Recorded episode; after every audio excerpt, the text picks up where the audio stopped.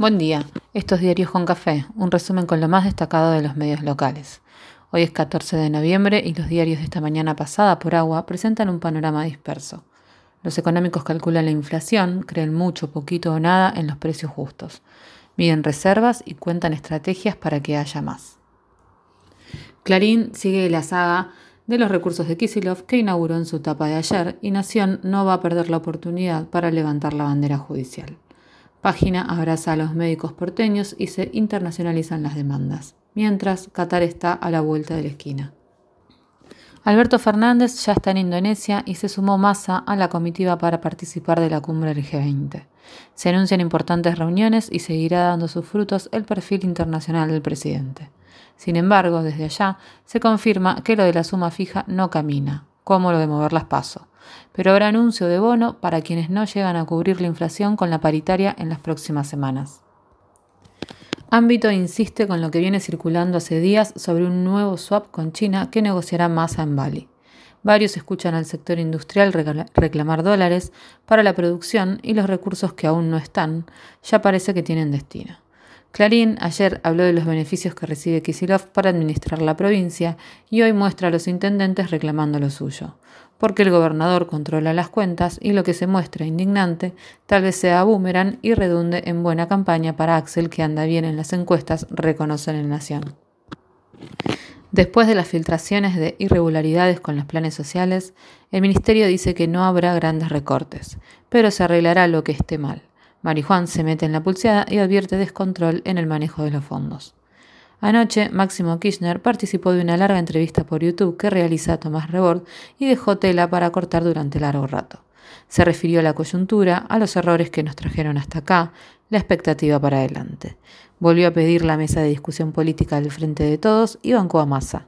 El jueves habla Cristina en el Estadio Diego Armando Maradona de La Plata y cada quien pone la expectativa donde cree en la línea que transmitirá hacia adelante, en la perspectiva para encarar la campaña, en guiños de candidaturas y otros creen que podría haber más instrucciones de gestión y así se tensionaría un poco más lo que está súper tenso.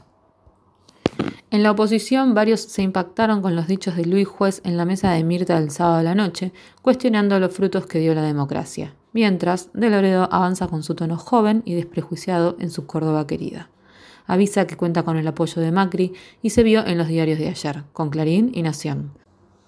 Larreta promueve el armisticio con Patricia para que haya diálogo, o promoción de diálogo, y después vemos. Por suerte, Horacio no da cuenta de la gestión y el reclamo de los médicos porteños que piden salario y condiciones laborales no lo impacta. Los abogados de Cristina presentarán la recusación a Capuchetti, por demorar, por no querer investigar, por no buscar qué dicen las pruebas que hay y por mostrar protección para funcionarios de la oposición. En la causa de vialidad, como se la conoce, el fiscal Luciani hablará hoy mismo y cada quien especula lo que cree sobre la condena que podrían pedir. En Infobae, Fernando González cree que la condena rondaría entre 6 y 7 años. No se animó a sumar 8 porque ya perdía la gracia. Igual anticipa que faltan varios pasos de apelaciones y en ningún contexto Cristina terminaría presa o impedida de ser candidata o ejercer cargos públicos. Se cumplen cinco años del hundimiento del Ara San Juan y habrá homenajes, actos y conmemoraciones. Repudio de los familiares espiados durante el gobierno anterior. Mañana se conoce el dato de inflación de octubre y nadie espera buenos números mientras el Ministerio de Economía se muestra confiado con el funcionamiento de precios justos, con casi 1.800 productos congelados por cuatro meses y el resto con compromiso de no subir arriba del 4% mensual. La idea del ancla es clara. Habrá que ver cómo se comporta en la vida real. Por lo pronto, Ámbito anuncia que se suman más empresas. Telam detalla que los consumidores pagan cuatro veces más de lo que cobran los productores y habrá que buscar aportes inflacionarios en esas cadenas de comercialización. La ministra de Trabajo, Kelly Olmos, habló y dejó un título que alimenta a las fieras porque comparó cosas incomparables como la inflación y el mundial.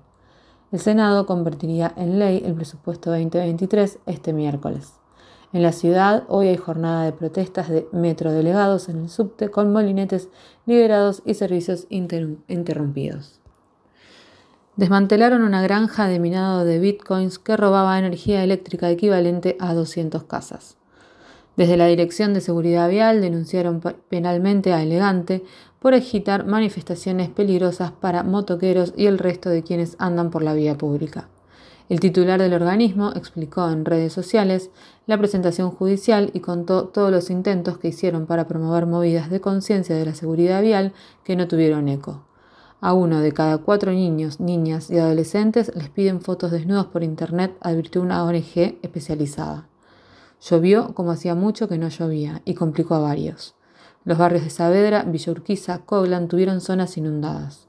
Aún no se fue la alerta amarilla sobre la ciudad y algunos municipios y habrá que seguir atentos porque lo de no se inundó más no era tan así. El cambio climático viene así, con mucha sequía y tormentones descontrolados.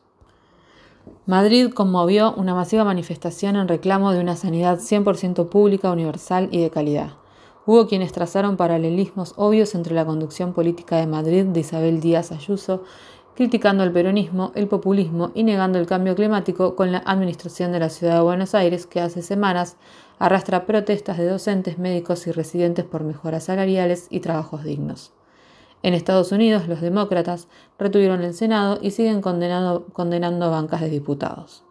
Casi una semana después no terminan de confirmarse los resultados pero son la mejor democracia del mundo, ¿o no?